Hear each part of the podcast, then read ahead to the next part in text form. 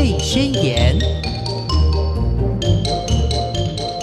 Hello，听众朋友，大家好，欢迎收听《宝贝宣言》，我是黄轩。今天非常开心的，我们可以再度的请到张怡婷营养师到节目中，要来跟大家聊一聊儿童的营养保健的一些迷思，还有一些正确的营养建议。好，我们现在欢迎营养师，好，好，大家好，我是怡婷营养师。嗯，今天我们要跟大家聊。儿童的营养保健的一些迷思，像你在诊所嘛，对不对？你应该碰到很多家长会有一些很 算是无厘头的问题吗？其实也不会，因为就是呃，在儿童营养这一块，确实在关注上，我觉得自己当妈妈之后发现，哎，其实社会给的关注并没有到非常的多哦，甚至大人本身也不太知道要怎么吃的。营养对，但是当你要顾小孩的时候，你就会开始发现，好像自己知道的不足，就会开始出现一些问题。真的，我们打个最简单的比方，就是早餐，对对不对？像我们呃，这个早上，我现在的年纪的小朋友，他是每天都要早晚都要一瓶奶。嗯，那我们放假的时候呢，可能会全家出去吃早餐。早餐的选择，尤其是那种儿童餐，你看它的它的组合，你就觉得。这样没错，我到现在还是没点过儿童餐给我小孩吃。为什么？那他第一个他还小啦，然后第二个就是我想说，如果真的要给他吃，它里面就是有哪些可以吃？比如说早餐店，我们家附近就可能巧克力吐司配一个炸薯条、鸡块，然后一个水果，类似像这样子。但是说这是卖的吗？对对对，它就是一个 set，就是给小孩子的。那就是我去早餐店很常就会看到。薯条不是，确实就是很多家长就点这样子的餐给小孩吃，他觉得，嗯，它好像只是分量比较少，可是它内容并没有很适合当做早餐。你刚刚讲第一个巧克力吐司，我就呆呆。对，巧克力是我到现在还是坚持，因咖啡因啦，就真的对小朋友来说是越少。会越好的。那你会把关到几岁？他几岁？我觉得咖啡因这种东西，它其实。呃，没有一定要碰哎，就是巧克力或是茶、可乐、咖啡这种。对对，咖啡，你说小孩子有需要吃吗？就是其实也不太需要，但是等他大一点，比如说啊，因为他现在还不到两岁嘛，那或许比如说上幼儿园有一些机会会遇到的话，那可能一些小糖果偶尔，因为我自己会觉得，如果很严格把关，其实在家长看不到的时候。他还是会想办法去吃到，没错，自己当过小孩嘛，都知道，所以不如就是我们在我们有呃管辖范围，对对对，在我们的眼皮子底下 适量的吃，因为比如说像我上礼拜，其实含糖饮料我也是还是不太很想让他喝，然后果汁也都会稀释什么的。嗯，当上礼拜就带他回我外公家，就他现在一岁七个月，然后我的舅妈就他的金包就说我带你去便利商店。买多多啊，他其实还不懂，因为他不知道什么是多多。但是大人就会觉得，哎，就是小朋友就要喝养乐多，对对对对，那个也 OK 啊，那看起来很健康啊，还有健康认证什么的。那我就说啊，不用，他还不会。他说啊，没关系啊，那个就是小那小小小一瓶，而且没有常常喝，对不对？他没有特别这样讲，可是他意思就是没关系，那个多多不会怎么样。我想说，好啊，就是我真的很难得回去一次，嗯，就让他带着去，然后回来之后他就。买了一排多的 五瓶 一手，对，然后还有一个嗯哆啦 A 梦小蛋糕，就是软软的，小朋友会喜欢。可是那真的也是蛮甜的，鸡蛋糕那种。对对对对对。然后我就好，他多多他要喝嘛，那好就让他喝，就他就坐在我身上喝，哦，喝的很开心。蛋糕就说让我带回去，就那那蛋糕后来我是自己吃掉，那多多又带了两瓶回家，我就那两瓶就不会给我小孩喝，因为。它真的是蛮甜的，然后刷牙现在确实还没办法刷的很彻底，除了牙齿问题、体重还有我营养。呃营养之外，还有就是习惯吃甜的，其实会容易让小朋友有糖瘾。哦。因为我们人天生就是喜欢吃甜的，嗯，像之前呃我上过一堂课，他就说有做过一种一个实验，就是你把糖水沾在婴儿的嘴巴，他就会笑，因为他们。我们人呢，天生就是喜欢，因为吃甜的，心情会好。第一个心情会好，对，血糖会变高，然后这个也是像大自然的食物也是，如果成熟的东西就是会有甜分比较味，高，嗯。所以这种这么甜的会让我们觉得说啊，这个是营养很丰富的东西，这是我们的潜本能，嗯然后就会特别的喜欢。嗯所以其实养成小朋友喜欢吃甜的这个习惯，未来是会很难解。改掉的。对。但就又觉得说，哎、其实你大人毕竟还是会吃嘛，那在他可以耐受的范围，我们监控的范围之下，适度的开放，然后一样好好刷牙，平常正餐要吃足够。嗯因为总不能说他只喝多多，然后不吃正餐，哦这样就不 OK。所以就是在这个范围之之下，目前还在练习怎么调整小孩的饮食。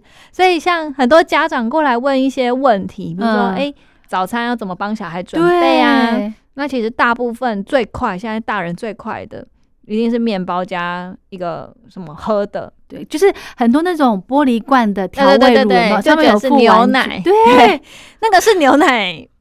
嗯，我觉得它不是，它就是保调味乳啦。是其实它含糖量也是很高，然后又有色素跟香料，所以如果可以挑，就是我的原则都是以大自然有的东西为主。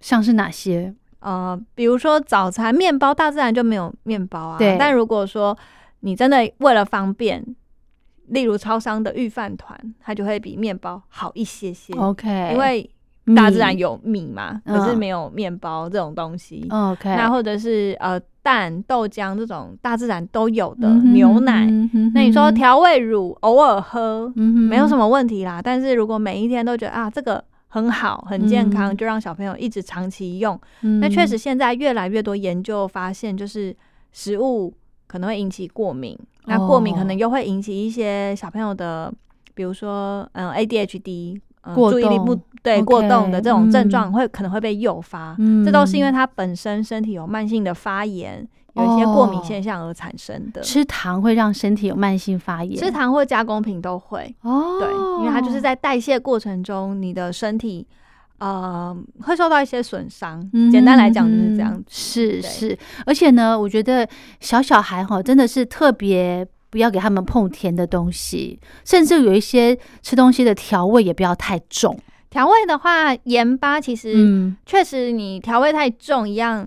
他可能比较容易会渴啊，或者是嗯会习惯那个状态，但一样，他们的肾脏其实跟大人的功能一岁以后是差不了多少的，哦，他们是可以代谢的，嗯但是一样都是为了他长期的饮食习惯着想。对，那他不用那么咸，其实他也可以吃。但像我儿子，他现在看我吃蛋饼，啊、我是不会沾酱，嗯我老公会沾酱，他就会，我们早餐可能我就会点原味蛋饼给他吃。OK 然后他就会想要沾酱，我们就会假装沾给他，因为他想跟大人一样。样啊，真的所以其实很多时候是大人要以身作则。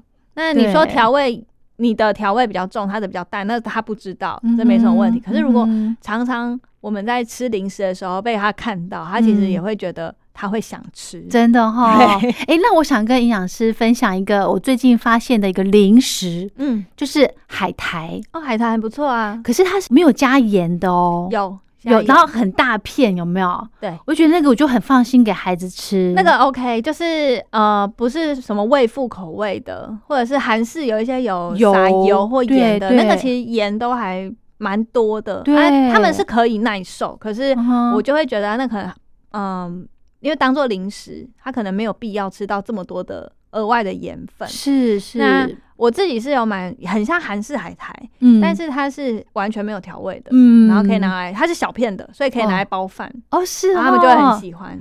好对，因为说大片的哦海苔啊，小朋友很容易粘在上颚，然后就会出现进退两难的那个表情。对，不然就把它撕小块一点。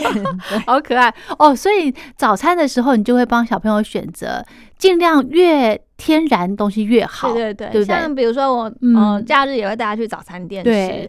那原味蛋饼是他最常吃的一个选择。嗯，然后那一间早餐店还有一种小松饼，它有糖，可是嗯。我另外吃放。不是不是，哦。它不是沾的糖，哦，就是那个面面团团有糖，哦可是因为它不可能吃很多，对，然后也没有到很甜，所以偶尔会给他吃这个。嗯，嗯。那再来就不然，我们大人吃汉堡的时候拨一点点面包给他，就类似像这样子而已。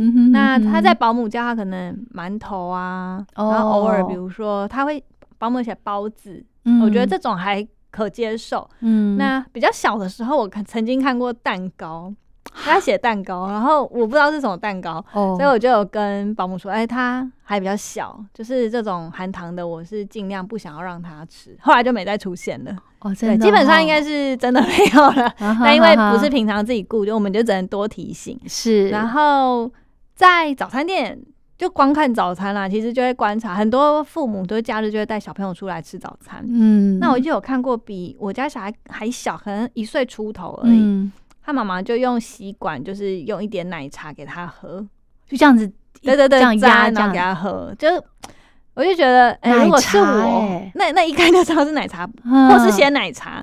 但是我一看就，嗯如果是我的话，就算好玩，我可能也不会做这种事情，因为我们知道对小朋友的影响是什么。其实主要是咖啡因，对小朋友吃到咖啡因的东西，真的会比较容易兴奋，然后会影响他的中枢神经。嗯哼，所以这个我就是觉得，嗯，没有很多，可是这样其实不是很 OK。所以有听到的爸爸妈妈可以特别注意一下。对，然后再来就是早餐店很多会有那种生菜，哦，他有剥一些给他小孩吃。然后我在想，他可以吃吗？他没有不能吃，但是。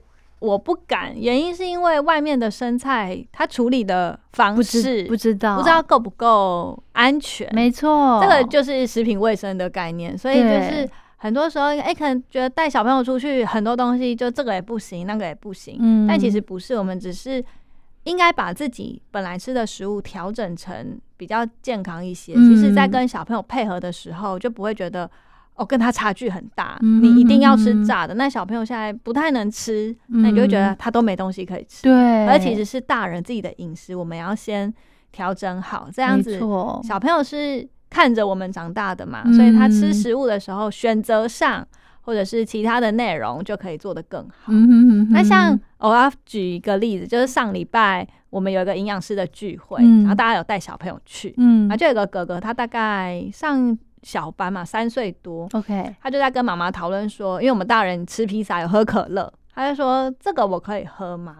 他妈妈就说，我有跟你说过可乐有咖啡因，所以小朋友是不能喝的。我想说，嗯，对，未来之后我应该也会对我儿子说这种话，对，而是不是只能一昧的禁止，对要会告诉他他为什么。OK，那他后来我们有点饮料，那妈妈应该是点冬瓜茶之类的，嗯就是没有咖啡因的饮品。嗯，然后他小孩就有喝一些，我想说，对，确实这样子可能是比较人性化一点的管理。是今天就是大家出来玩有聚嗯会，所以我们有嗯特别开放。嗯那平常在家其实做的更严格，或者是我嗯们原则越遵守，这才是更重要的。真的，还有呢，我觉得刚刚营养师讲到一个稀释，对，我觉得这个很重要。对啊，像买果汁。就是买百分之百纯果汁嘛，嗯就是啊，可能柳橙汁啊、苹葡葡萄汁这种，对对但是就会帮他稀释。对，那有时候不小心失手，水加太多，他喝一半就 没味发现不对劲，就不要了。啊，有聪明的孩子，他们也很聪明。其实哈，那些甜的东西里头也会有加一些盐，对不对？如果是为了调味，嗯其实通常糖跟盐他们在烹调上是需要一起都有，做，或者是很多人说哦，其实我吃这个就酸酸甜甜的，没有很甜。嗯可是你说酸酸甜甜，它其实就是有甜，要有一点甜才会带出酸味。没错，就像呃，有糖很多食物，其实比如说卤肉或什么，为什么要加糖，也是为了那个味道。所以在调味上可以多注意的地方，我们就可以多注意。但是我的原则是，因为毕竟我自己还是都外食，看得出来是原形态的食物，我就比较不会那么的呃禁限止。制了。可是如果一看就知道这大自然没有的，嗯那在他年纪还没那么长之前，嗯，在他没那么懂事之前，我觉得我们就先帮他把关，就先不要。没错没错，这个非常的重要，很多东西都要从小建立起，对对不对？没错。然后还要，我觉得不要让他喝太多饮料，饮料对饮料，现在、哦现在小朋友三个有一个是肥胖的小孩，嗯然，后很多人都说啊，小朋友胖不是胖，对呀、要先把本的，有这种说法吗？你有听过？很多啊，很多这样讲。可是、嗯这句话要适用到什么时候呢？什么时候才真的胖不是胖？真的？什么时候胖才是真的胖？嗯其实小时候胖就是真的是胖了。对，如果你体重一直都是在过重的范围，其实小时候圆圆的嘛，可能婴儿时期对。没有什么感觉，可是等到他开始是要长高的时候其实体重比较重的小孩，他长高的速度有可能会比较慢，这是有研究证实的。哦，这样子，他确，实，他可能就是嗯，真的吸收比较好，嗯。没有吃很多，然后体重是比较重，可是是往横的长，对，圆圆的很可爱。可是，假如在接下来他要长高的阶段，他的饮食习惯是错误的，嗯。他可能体重会增长的更快。那这时候他的身高可能就会停下来，然后不然就是呃性早熟，容易提早发育，这样子一样都会影响到他们生长的状况。是哦，所以小时候胖其实真的就是胖，就是胖啦，他以后真的比较容易胖。嗯可是小时候胖是不是以后一定要胖？不一定，我们就是嗯一样管好他，嗯、应该说调整好他的饮食习惯，嗯给他正确的饮食内容，让他、嗯呃前面可能先长横的，接着可以往高来长，是往上涨，这样子嗯才是一个比较理想的状况。嗯，所以我们可以也可以透过饮食来往上涨嘛，对不对？一定可以，一定可以。啊对，就是啊还有辅助一些运动，对不对？对，没、嗯还有小朋友很重要是睡眠。哦，如果要长高的话，睡眠非常重要。然后哦，饮食的营养度也要足够。这个营养度嗯就是，如果不注意，其实我们的饮食大部分都是以碳水化合物、淀粉为主。对，因为它很方便，对，呃，又便宜。。对可是你要长高，其实蛋白质的量一定要吃的足够。，OK。那你说很多长不高，或者是觉得长得不够好的小孩，他其实本身可能有点偏食或是挑食，嗯，然后饮食选择很单一，喜欢吃嗯。的就就那一些，甚至我也有遇过，就是他的牙口状况比较没有那么好，可能他不太喜欢咀嚼，哦，他就是喜欢用吞的的食物，哦，那这一样都会影响到他们成长发育的状况。对所以，呃，如果今天是要为了小朋友的营养照护，其实嗯。蛋白质的选用、嗯，对他们来讲也是非常重要。是，但并不是说只吃蛋白质，因为现在大人在减重，很多时候我们都会强调优质蛋白质啊，豆鱼蛋肉要吃够，对，饭啊面这些不吃没关系。嗯。可是小朋友他还是需要能量跟热量的，嗯哼，所以呃，我自己是觉得不用完全让他们不吃淀粉，因为他们身体自动自动会调试，可是你要给他足够的营养，因为小孩的这个就是难的地方，小孩的饮食 都是大人去准备的，是的，那在他们有能力决定自己吃什么之前，我们给他的就是要让他可以足够营养需求，嗯。啊比如说蛋白质的量，哎、今天他可能胃口就是比较小，嗯，那一餐没办法吃很多，你可能就要把它额外加点心。那是一哦个很容易正餐吃的不是很饱，就很想吃零食的小孩嗯。子的话，那你正餐的量可能就要帮他加量，OK，蛋白质要足够，哎。啊，烹调的油脂也可以多一点，让它比较饱足感。嗯蔬菜啊、各式各样的食物，然后包含足量的淀粉，嗯让它的正餐的饱足感是够的，是。比较不会有想要额外吃零食，因为他可能正餐他吃饱了。吃的吃的没有到很饱，可是他已经比一般的小朋友吃的稍多了，嗯。然后过一下他就饿，可能活动量大啊、嗯。之类的，他就去吃零食。那这时候零食的选择如果又做的不是嗯，没有挑的非常好，对，可能又多了比较多的糖，比较多的加工品。对。那其实也是会间接影响到它的整体的营养比例。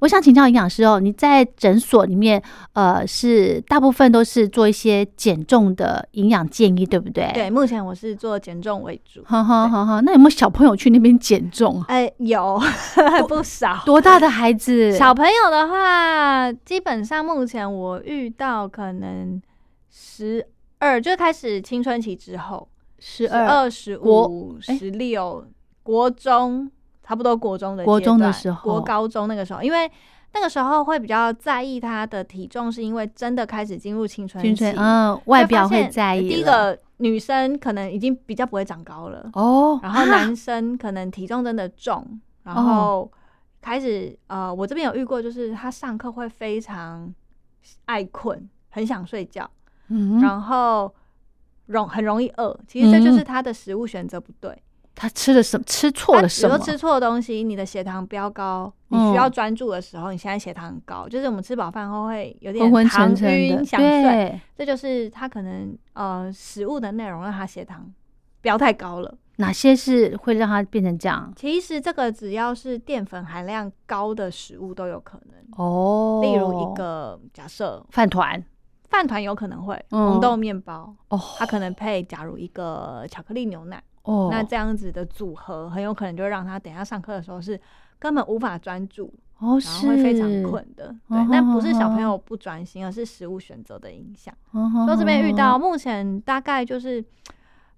家长会比较在意的时候，应该是从国高中开始，就是发现，哎，他怎么好像没有在长高，都是长体重的，或者是哎，真的体重比同年龄的是来的多，或是被老师提到说他的精神状况真的是不是很好的。是。那我这边还有个是，他比较特别，他是学校有健康检查，嗯，就发现他是有血糖状况的啊。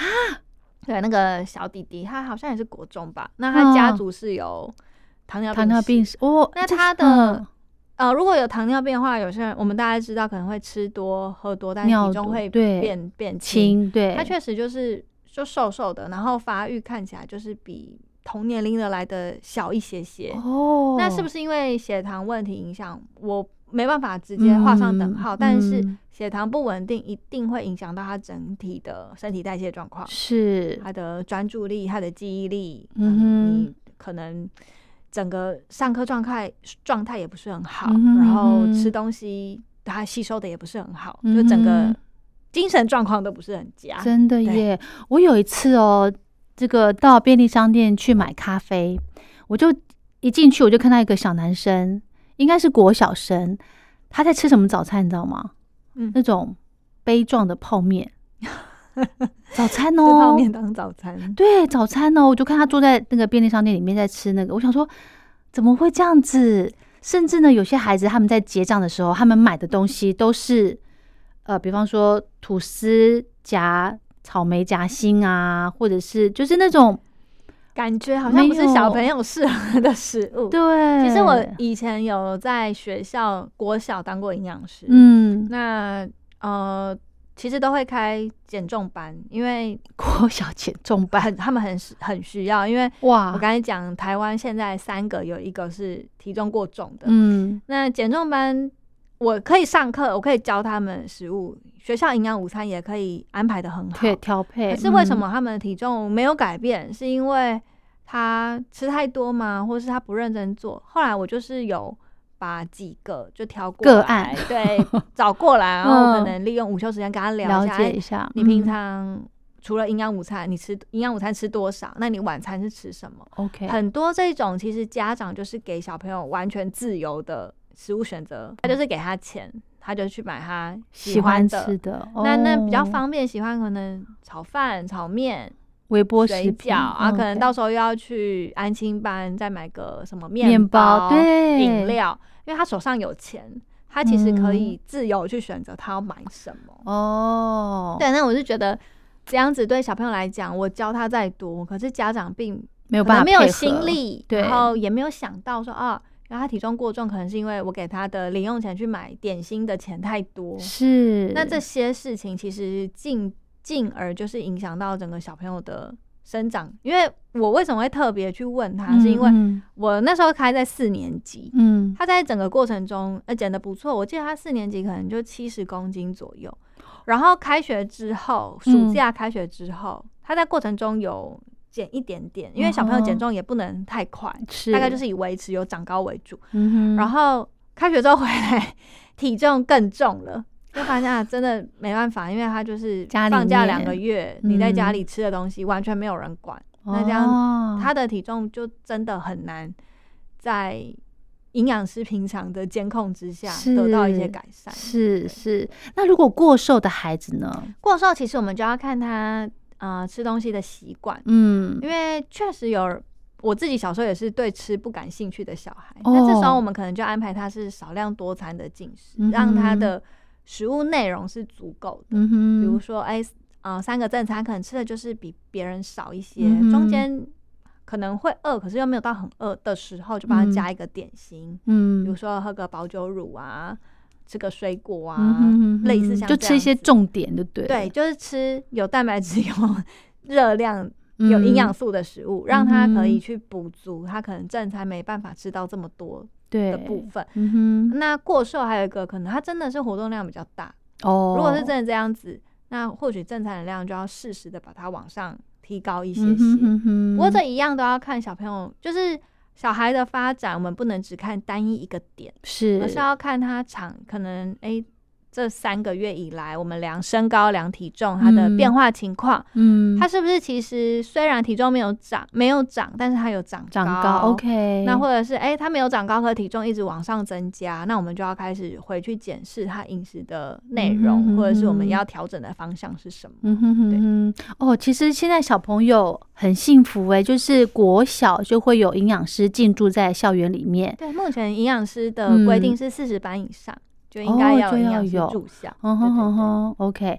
那另外呢，我想请教营养师哦，如果小朋友不管是过瘦还是过胖，因为可能很多家长对于这个营养的元素或者什么不是那么的了解，不管不晓得吃什么样才叫做吃到重点，嗯，那搭配一些保健食品，您建议吗？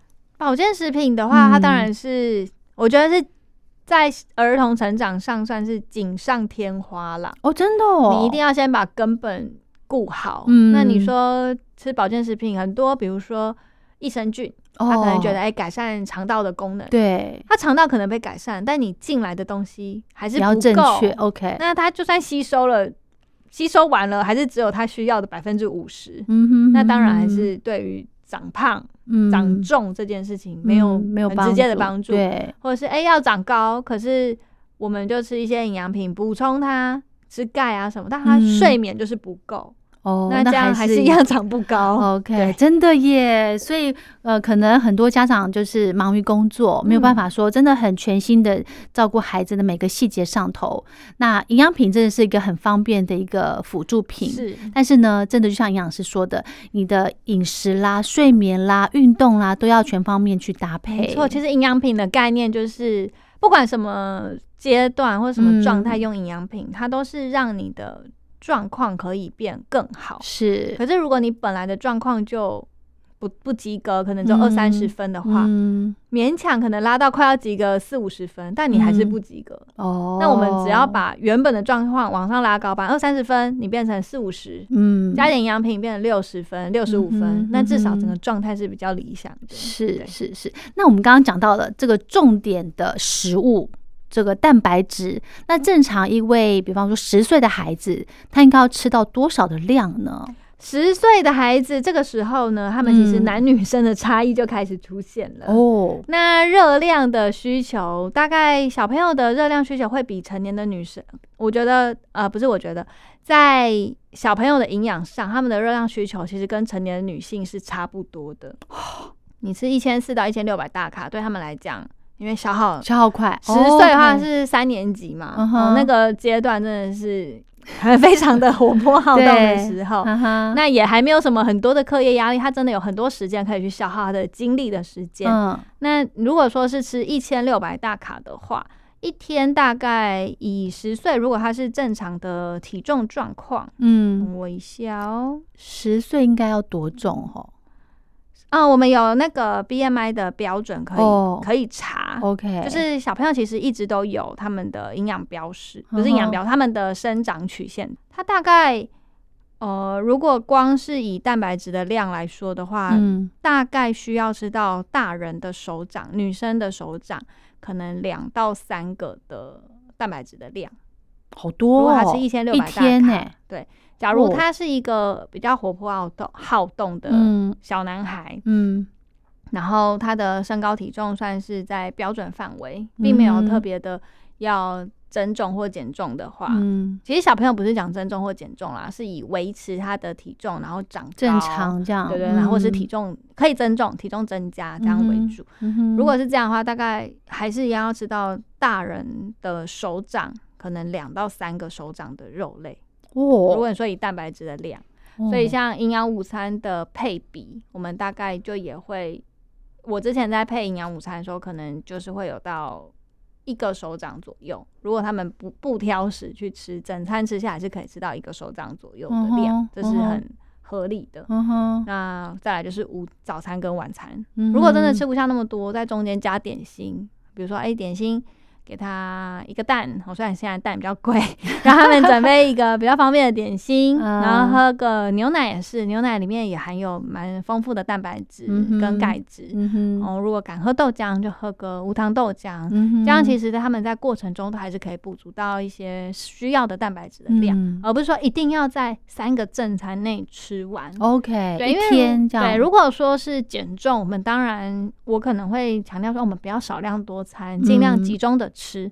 可是如果今天是小朋友要长高、要长大，嗯，那少量多餐让他可以补足营养，这件事没有什么关系。是或是很多时候到十岁晚上，他可能会跟你说他肚子饿了，那这时候要不要给他吃点心，算宵夜了吧？嗯我是觉得小朋友如果真的饿，我们当下当然可以给他，不然他饿了睡不着，还是很可怜嘛。嗯再来就要去检视他是不是正餐其实没吃够，哦，或是太早对，吃，太早吃没吃足够，或是他可能今天晚餐后他又有去，比如说上什么跆拳道啊，哦。或什么去有去运动啊才，艺的，有去呃算珠算之类的嗯动脑的，他会嗯特别容易饿。那这时候就是适适当的让他做补充，可能我们就喝杯热牛奶，然后让他可以去睡觉。嗯，因为蛋白质其实我觉得蛮好，就是它会让你的饥饿感不会那么快，对对，不对，要有蛋白质跟油脂，它的饥饿感的维持会比较久。哦，对，就像我们如果只是吃一个很简单的面包，它其实很快，嗯当下会饱，可是很快，可能一个小时后，你就会感觉有一点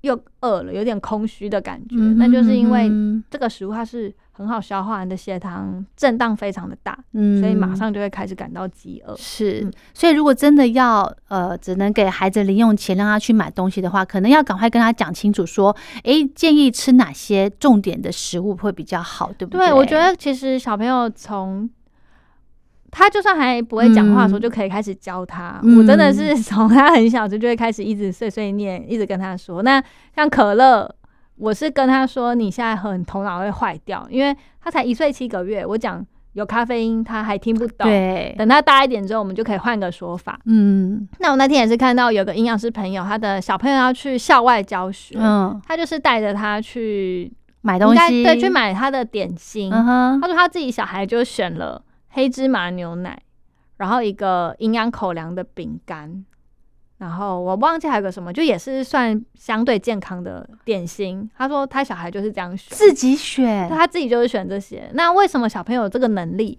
其实就也是他知道食物其实吃对，你的身体才嗯会有能量嘛，或者我们就是需要这些对的食物。是那妈妈开放了，他会不会就哦就开始都拿可乐啊零食？我自己是觉得你在有适度的教育、嗯适度开放的情况下，其实他们比较不会有这种反弹性想要大吃跟暴富的心情。真的耶，哇，这个妈妈好成功哦，嗯我也觉得这是一个非常成功的例子。真的要好好学一下。对，其实真的就像营养师刚刚讲到的，小朋友的一个学习都是从大人这边看来的，对不对？你大人吃垃圾食物，小朋友也会想吃，当然，当然，对啊，一定的嘛，对不对？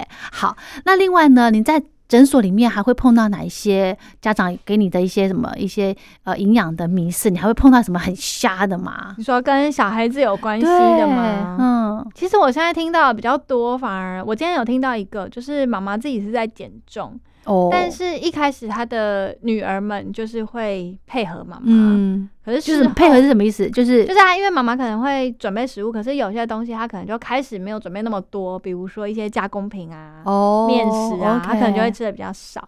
那时间久了，小朋友就说啊，你吃一点也没关系啦，嗯或者是带着去呃去阿公阿妈家，可能吃披萨什么的时候，那嗯就会说妈妈你也可以吃一些。嗯那我觉得这个就其实为什么小朋友会这样子对大人说，嗯有一个可能原因就是大人自己在做的时候，并没有真的觉得他应该要这样子做。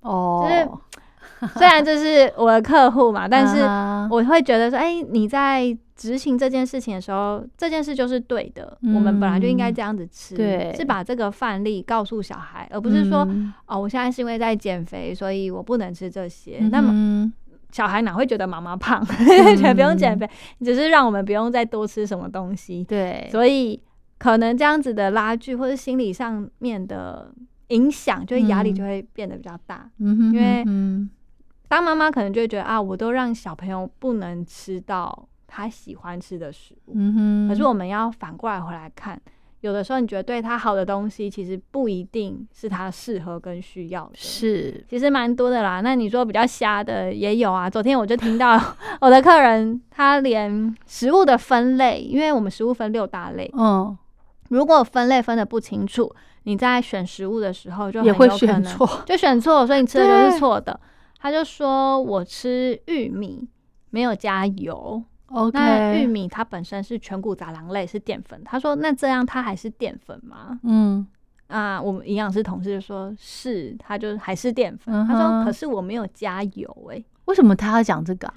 我也不太清楚为什么他会有这样的迷思。他可能觉得、有些人会觉得食物有烹调跟没有烹调，他可能会分类变吗？会变。这我也不太确定为什么，所以哦。可能因为我是营养师，所以我无法理解有哦人的、可能以前我们的营养教育没有做的很彻底 所以他一直在纠结，他把玉米变成爆米花，没有加油，那它还是淀粉吗？我说它还是啊，就像你白饭白米煮成饭，它就还是淀，你也没有加油、啊，炒或者怎么，它还是淀粉，OK，啊，你炒就变成有加油的淀粉，嗯，就是在食物的选择分类上。我觉得这个，因为很多人其实他可能不知道，比如说香菇是蔬菜，嗯。或者是南瓜是淀粉，淀粉对啊，或者是会有人问说，哎、那如果不能喝牛奶的话，喝可以喝豆浆吗？嗯。因为不不太清楚，说我不喝牛奶，我不能喝乳糖不耐，那我对对，可以喝豆浆来补充吗？来取代吗？可它其实是两类不一样不一样的东西。OK，对，就是很多人大一个部分奶类，一个豆类，对，大部分人的迷思是这些。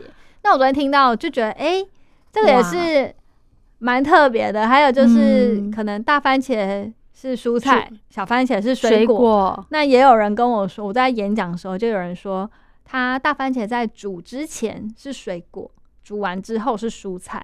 他是很认真的这样觉得。我想说，哎、没有，食物没有这么复杂。我们真的就是要抓紧你在认认识食物，你至少要先知道。嗯，那我们在挑的时候才不会选错，不然就会很多看起来很像很健康的东西，但其实吃进来并不是我们想象的样子，那就更难教给小朋友一个正正确的饮食观念。对，哎呦，所以其实所以其实我们要做的还蛮根 根本的啦，就是很多时候，哎、其实基本的认知，大部分人都会觉得自己知道，因为现在很多影片啊、很多文章都可以查得到，嗯但是实际在做跟落实的时候，就会发现，哎、想的跟我做出来的，好像结果是完全不一样的事情。嗯，对，好。另外呢，我们刚刚讲到说，这个重点食物蛋白质的这个均衡摄取很重要。那这样子会不会限缩了它的选择性啊？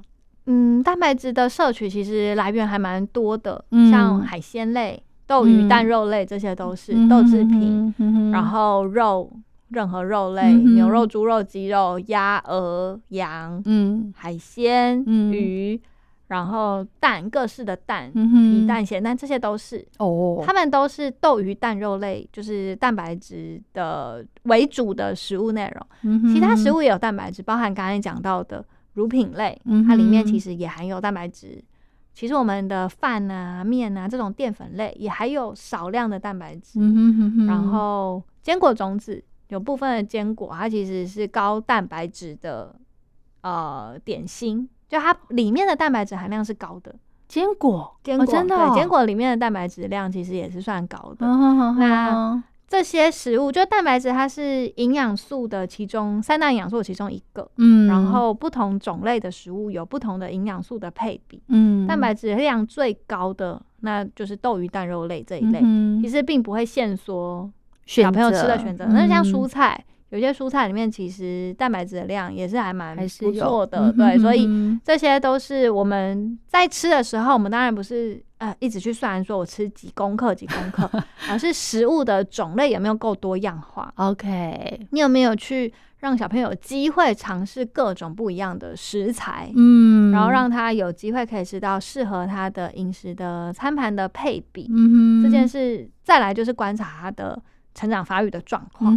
那我们就知道，哼哎，那我平常给的食物是不是足够的？他除了长高，然后长体重，然后像我小朋友还小嘛，还不到两岁，这个过程他的每一个发育指标是不是有跟上？这其实也都是一个发展的评估。对，那这些都跟饮食的内容还是蛮有关联真性的耶，现在真的怕不够。早我家也是早晚都还有各喝一瓶奶，那至少有补充部分的营养素。对，那我们家其实他呃算吃的还 OK 啦，嗯不是哼你们家也胖嘟嘟哎，对，脸圆圆的这样子。对，那他算吃的 OK，比较不用嗯担心。可是我现在就是要注意说啊，他吃的内容，或者他想尝试一些不一样的东西，想跟嗯大人吃的时候，我们应该该怎么教他，怎么给他？，对然后他想练习自己吃的时候吃不够，那我们心里要怎么去面对这件事情？嗯要怎么帮他把食物应该吃的去吃够来？嗯这才是把我觉得这是很重要的事。没错没嗯错，所以大人的观念的正确与否很重要。对，所以到最后，我在国小绕了一圈，想说要教育国家的未来栋梁，绕了一圈之后回来教大人，因为大人的观念对了，下一代的观念才会是正确的。没错，没错，没错。好，那我们今天呢，就非常感谢张怡婷营养师跟大家分享的儿童营养保健的一些建议哦。我们真的是吃对，然后呢，呃，搭配一些运动，然后充足的睡眠，对哦，就会养成健康的小宝贝了没。错，哦好，我们就聊到这，谢谢营养师，谢谢大家。